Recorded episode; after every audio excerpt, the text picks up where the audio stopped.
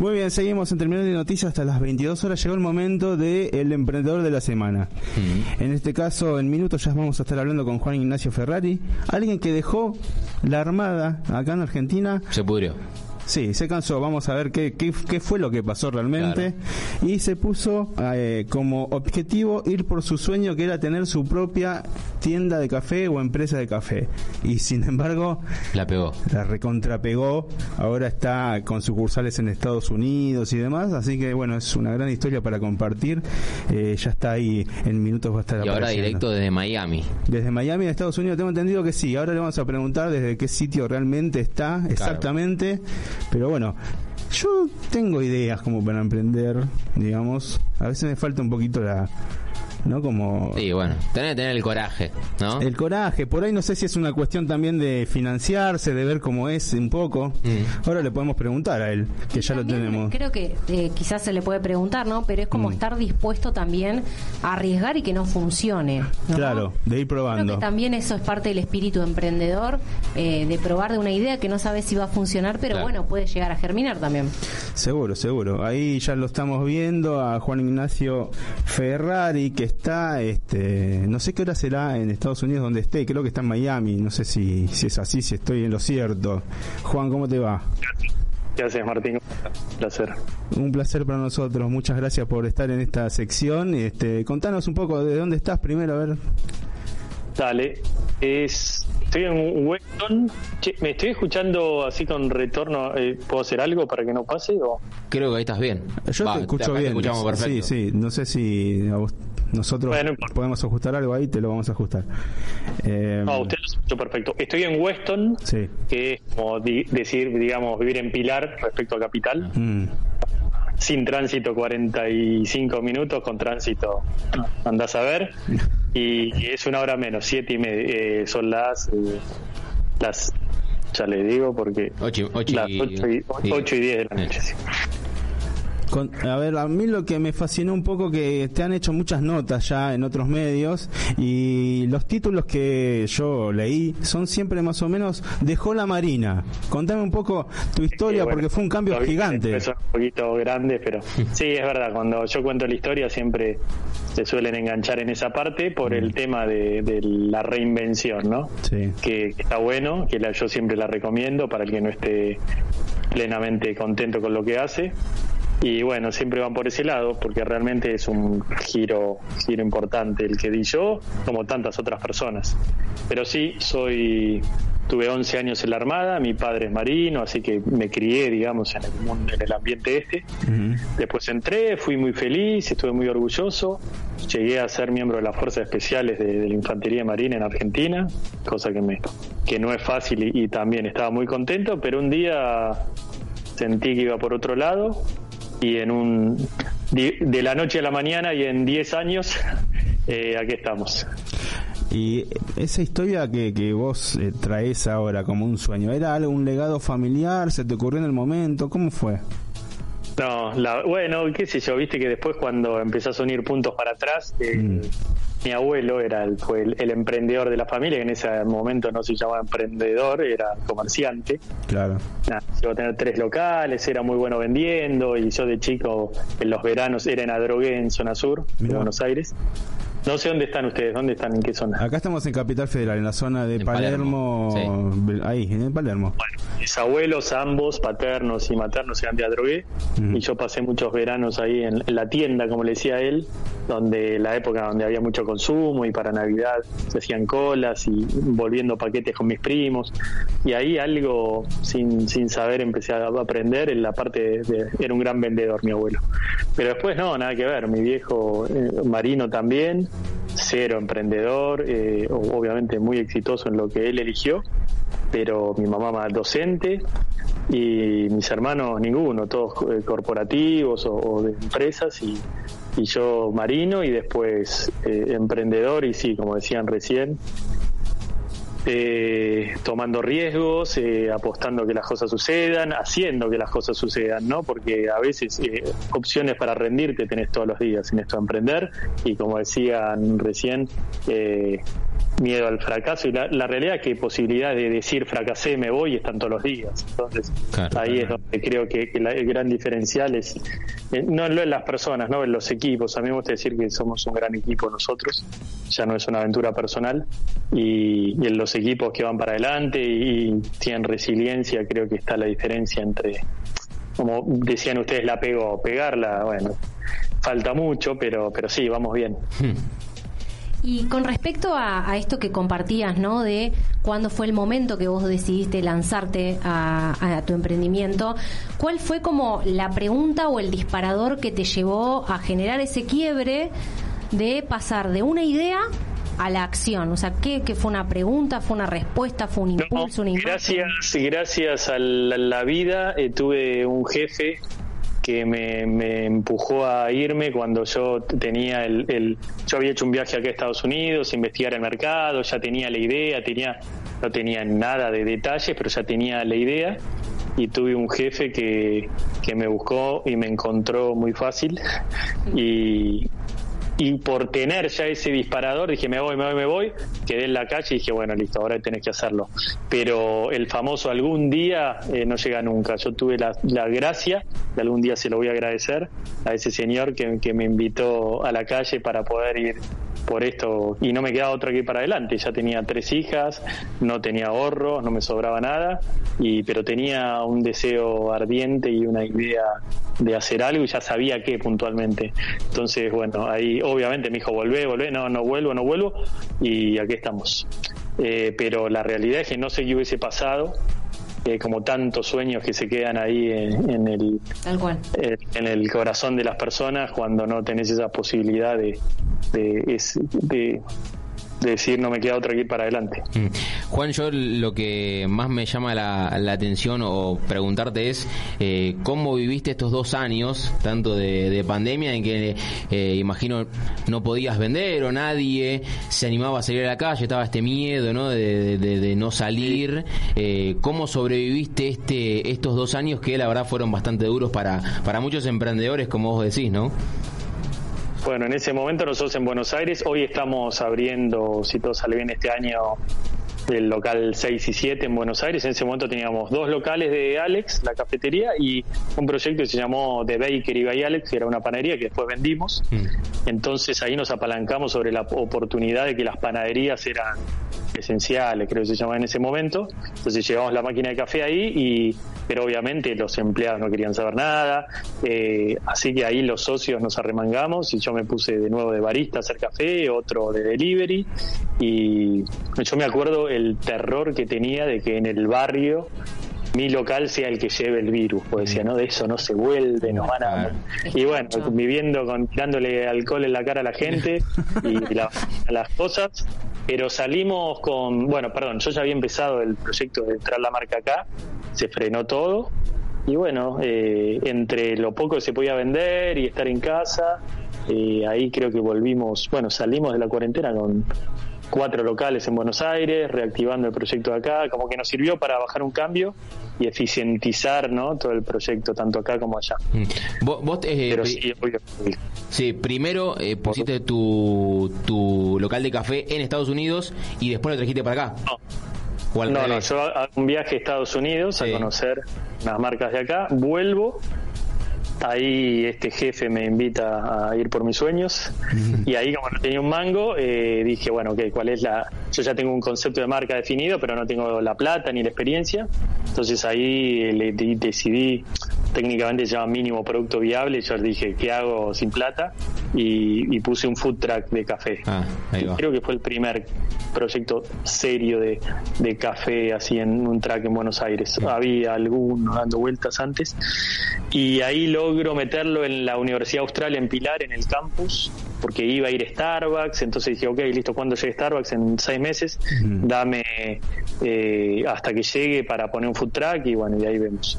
Y ahí arrancó la marca y, bueno, de ahí después tomé una pésima decisión que, al, que viendo la, a la distancia me sirvió muchísimo, que fue tomar la concesión de un barrio cerrado puse a vender milanesa con papa frita, pero con una máquina impecable italiana, el café era rico. mm, no sabía nada, aprendí a los golpes gastronomía y cuando pasé ese año y pico, ahí logré ese local que justo están pasando, es el primer local que también eh, junté algo más de plata y, y yo soldé la barra, yo pinté, yo hice la plomería, la, mis hijas me ayudan a pintar, mi mujer. jugaste en toda la cancha. las mesas se abrían, me acuerdo con la gente y se caían. Ese es un video de una de las franquicias. Hoy tenemos, bueno, cinco locales y estamos abriendo dos más en Buenos Aires. Y después eh, viene la posibilidad de, de, abrir en la idea de abrir en Miami, que con, con un inversor, una idea que no se dio, pero ahí me quedó la idea pendiente y dije, ok, vamos a, hacer que suceda. Y nos juntamos con un par de, de clientes que después pasaron a ser amigos y después socios y juntamos una ronda de inversión para poner pie acá, para poner un local. Y con la misma plata y poniéndonos creativos, hoy tenemos ese local abierto, tenemos la operación en New York abierta, tenemos varias máquinas puestas en, restaurantes y tenemos ahora que fue un golazo que salió muy bien, eh, pusimos un food truck dentro de un centro comercial acá en Miami, en Brickell, que era, triplicó, si bien el primer local le costó más de lo que creíamos, este food truck triplicó lo que esperamos vender y bueno, como que empecé a dormir más tranquilo, entendiendo que, estaba validado el mercado. Y lo que hicimos, creo que, bien, fue invertir en todos los documentos y, para hacer franquicias. Y ahora estamos, bueno, con el plan de, empezar a abrir franquicias acá. Eh, así que bueno, ¿Cuál crees que, es la clave o lo distintivo de tu producto? Porque escuché por ahí que no vendes eh, productos, sino experiencias, ¿no? Y hay, hay que destacarse siempre con algo más. ¿Cuál crees que es tu, tu punto fuerte? Con respecto al, yo digo que hay dos tipos de cliente, el consumidor que viene a comprar café y después eh, el otro tipo de clientes son los inversores o los franquiciados, ¿no? Que vienen a comprar, a sumarse al sueño. Eh, para los clientes, bueno, te decir un montón de cosas, como decía la última nota que creo que leíste en Forbes. Eh, un montón de cosas racionales, ¿no? Alex tiene una conexión muy importante con el arte, con la música. Los primeros empleados eran músicos y ahí surgió algo muy lindo, que yo también soy músico amateur, nos poníamos a tocar un poquito ahí en el medio de la operación. No es que venían músicos, sino que la persona que te servía el café tocaba profesionalmente el violín, el piano, el arpa, teníamos una chica que tocaba, bueno, yo toco la guitarra, el bajo. Eh, después empezamos a hacer eventos con música, con artistas, eh, pintores. Obviamente el producto es muy importante y, la experiencia es ese lugar, eh, te sentís como en tu casa, que no estoy inventando nada, ¿no? Pero realmente es no es que te anotan el, el, nombre en un vaso, sino que intentamos aprender realmente más sobre el cliente y que se sientan como están en el living de su casa, con sus mascotas, somos pet friendly, que hoy también es casi una obligación. Entonces, a José te digo, entonces si yo me preguntas cuál es el gran diferencial, como decía en esa nota que salió hace poco, para mí es este esta locura de pensar en hacer algo enorme y bueno, apuntar a, las estrellas para llegar a la luna, ¿no? Y eso es lo que llama la atención. La gente se, le gusta sumarse a, a, locos que, que, van a intentar hacer cosas grandes, ¿no? Puede, puede funcionar o no, pero, pero jugar a, no perder, eh, jugar a, lo justo es jugar a no perder. Nosotros jugamos a intentar ganar. No puede salir o no, pero creo que el mayor diferencial de Alex es esa locura controlada, ¿no? Porque obviamente tomamos decisiones pensadas, pero decir, che, ¿por qué no? ¿Por qué no podemos crear una marca enorme, global? Y en eso estamos. Algo que, algo que se escucha eh, tanto bueno en lo que vos nos compartís desde tu experiencia como en muchos emprendedores es que está cambiando también los paradigmas eh, laborales, esto de bueno el emprendedurismo, el mundo del emprendimiento, en cuanto a que es diferente la dinámica de tener una, un trabajo en relación de dependencia, donde quizás las tomas de decisiones es distinta, a poder tomar la posta y eh, poder llevar cada uno un liderazgo distinto, ¿no? Donde el el liderazgo te genera la conciencia de servicio, ya sea que sea un producto o un servicio. ¿Cómo, ¿Qué aprendizaje tuviste en este proceso? eso que dijiste vos es así. La verdad que la cultura de servicio está como que se fue perdiendo, ¿no? Con las generaciones. la época de la gente más grande que nosotros y era todo el servicio. un horario, tener un sueldo fijo, ¿no? Como Sí, sí, no, no, eso por un lado, pero yo te decía con respecto a esto, realmente si vas a emprender tenés que tener ese esa cultura de servicio, que no, que lo haces por obligación, sino que realmente lo disfrutás. A mí, yo cuando, y ahora volví, ¿no? Porque cuando uno lleva el negocio fuera, es como que te das un baño de humildad y volvés a retroceder varios casilleros y empezás de cero. Pero en Buenos Aires, al principio, yo fui el primer barista, el primer eh, mozo, limpiaba las mesas, y la verdad que lo disfrutaba, porque realmente en mi lugar, eh, sentir que la gente le estaba pasando bien y todo eso, lo disfrutaba. Entonces, si realmente uno dice, no, entro al mundo del café porque es buen negocio, porque el margen es bueno, no, si no, realmente no, no, no le pones eh, cariño y pasión a lo que haces, no funciona. Y respecto a lo otro, sí, yo, de hecho, yo tengo un programa de radio, somos colegas, acá en Estados Unidos, programa online. Te iba a preguntar eso. Viene de un podcast que, que empecé, creo que en cuarentena, a lo anterior, que se llama Acelo que viene de una frase que me dijo mi mujer cuando le dije, yo estaba en la Marina y le dije, me voy de la Marina, voy a conseguir un trabajo en Buenos Aires, voy a hacer una maestría en negocios y voy a crear mi propia empresa, y me, me dijo, hacelo. Y bueno, y es lo que yo le digo a todas las personas que te dicen, yo algún día me gustaría, me dedico a esto, me va bien, pero me encantaría hacer tal cosa, y hacelo. Mm. Pero no, que me da miedo, y hacelo con miedo. Entonces, eh, yo soy un convencido de que vinimos al mundo a intentar trascender y a, y a dedicarnos a, algo que nos apasione. Y si nos, primero definir qué es. Y una vez que lo tenés claro, bueno, eh, tragar saliva y, hacerlo. Pues dicen que las personas cuando llegan a una elevada edad no se suelen arrepentir de lo que hicieron mal, sino de lo que no hicieron. Mm. Entonces debe ser horrible pasar por, por el mundo habiendo querido hacer algo y que por miedo no lo hiciste, porque ¿qué era lo peor que te podía pasar? Aprender. Funcione. Y aprendes. Claro, y la siguiente vez te equivocas mejor. Mm. Nosotros acá en, nuestro programa tenemos una sección que se llama eh, Flayamos Cualquiera, en la que literalmente flayamos cualquiera. Y a veces que traemos temas en los que eh, nos permite, bueno, divagar por un montón de cosas. Y hoy, por ejemplo, es el sueño más raro y qué seríamos en otra vida. Pero yo te la voy a cambiar la, temática y te voy a, preguntar ¿qué sería de tu vida si no hubieses tomado esa decisión y lo que, lo que te decía eh, de esto de hacelo? ¿Qué serías hoy? ¿Dónde estarías hoy? ¿Te lo pusiste a pensar en algún momento? Sí, obvio, porque lo tengo clarísimo, porque mis grandes amigos de la vida son mis compañeros de la Marina y los mm. veo mm. dónde están ahora, con qué jerarquía están, qué tipo de, labores hacen, eh, dónde están viviendo y que lo tengo clarísimo. Si yo no hubiese, primero que sería sería muy mal marino porque no fui muy bueno mientras quise estar ahí. Claro. una vez que vos te querés ir, y esto me lo dijo el jefe que tenía, el jefe de mi jefe que tenía cuando me fui de la marina. Dije, uh, este viejo me llama y me va a querer convencer de que me, que me quede. Claro. Y la verdad que tuve una charla de una hora y media donde me dijo, la verdad que me da, no me gusta que te vayas, eh, haces bien lo que haces, eh, pero te tenés que ir. Una vez que irse de la fuerza se dice irse de baja, es una forma de decir mm. renunciar. Una vez que te pique el bichito de la baja, te tenés que ir por vos y por los que se quedan porque ustedes verán, no, sé, en una empresa habrán pasado donde estaba siempre el típico mala onda que está, esto es una porquería, que bueno, flaco, andate, andate o no jodas más. Claro, dificultas el trabajo a los demás. Queremos quedar. Claro. Entonces, a mí nunca me gustó eso que en la Marina te decían, ah, que esto es toda una porquería, que nos pagan poco, que esto, que no me valor. Bueno, pues andate o callate la boca. Mm. Pero yo estoy contento en este momento, no me molestes, no me intoxiques, como se dice ahora. Mm. Entonces, si queremos compartirle esta experiencia o que otros se puedan animar, ¿cuáles son tus eh, principales puntos eh, para compartir? Obviamente ya uno lo dijiste, hacelo. Claro, esa es clave.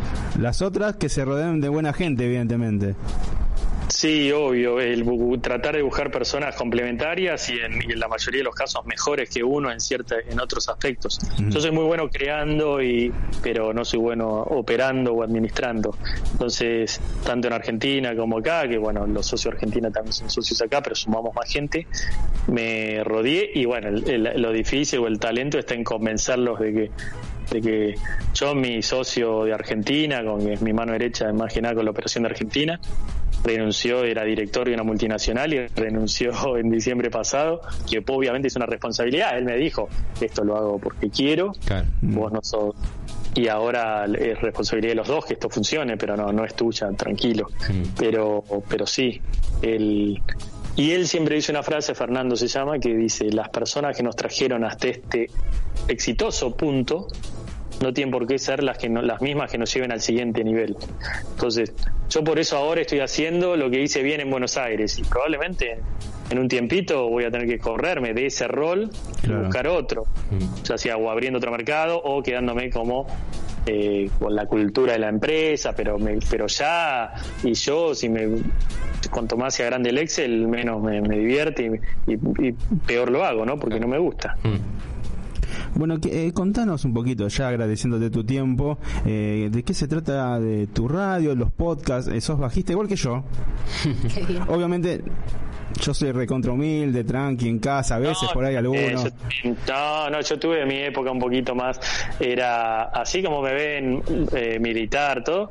Yo era bajista de bandas de punk rock en los 90. Ah, qué bien. el contraste que, que metió ahí eh, muy ramonero, eh, tengo varios recitas de Ramones, mi mujer también, hoy nos ven, familia, tres hijas, dos perros, pero bueno, mm. eh, la, estoy prestándole un disco de Ramones y, y yo tocaba en, en varias banditas ahí del, del under y un día me fui a la Marina y hasta seguí tocando tanto en la escuela de la Marina eh, armé bueno ya había una banda armada y me sumé eh, y después también y después pasé un poco más a la guitarra electroacústica y ahora volví al bajo eh, creo que en cuarentena también. Son de esas cosas buenas que te da la cuarentena, ¿no? Yo tocaba al bajo bien abajo, tipo Ramones con púa. Claro. Y ahora le, trato de dar un poquito más de. Nunca nunca eh, tomé clases. Acá hay un amigo que es muy amigo de, uno de mis socios y bueno, yo me hice bastante amigo, que es una pareja de, viviendo en Miami, que son Guille Badalá, que es el histórico bajista de Fito Páez, que después ah, tocó con Chayanne, Diego Torres, Fonseca, toda la movida esta de Miami, y su mujer, que es Nerina Nicotra, que era la histórica bajista de Flaco Espineta. Así que ellos tienen una academia acá, pero a mí me queda lejos. Yo también quería llevar a mis hijas y ver si yo tomaba algunas clases.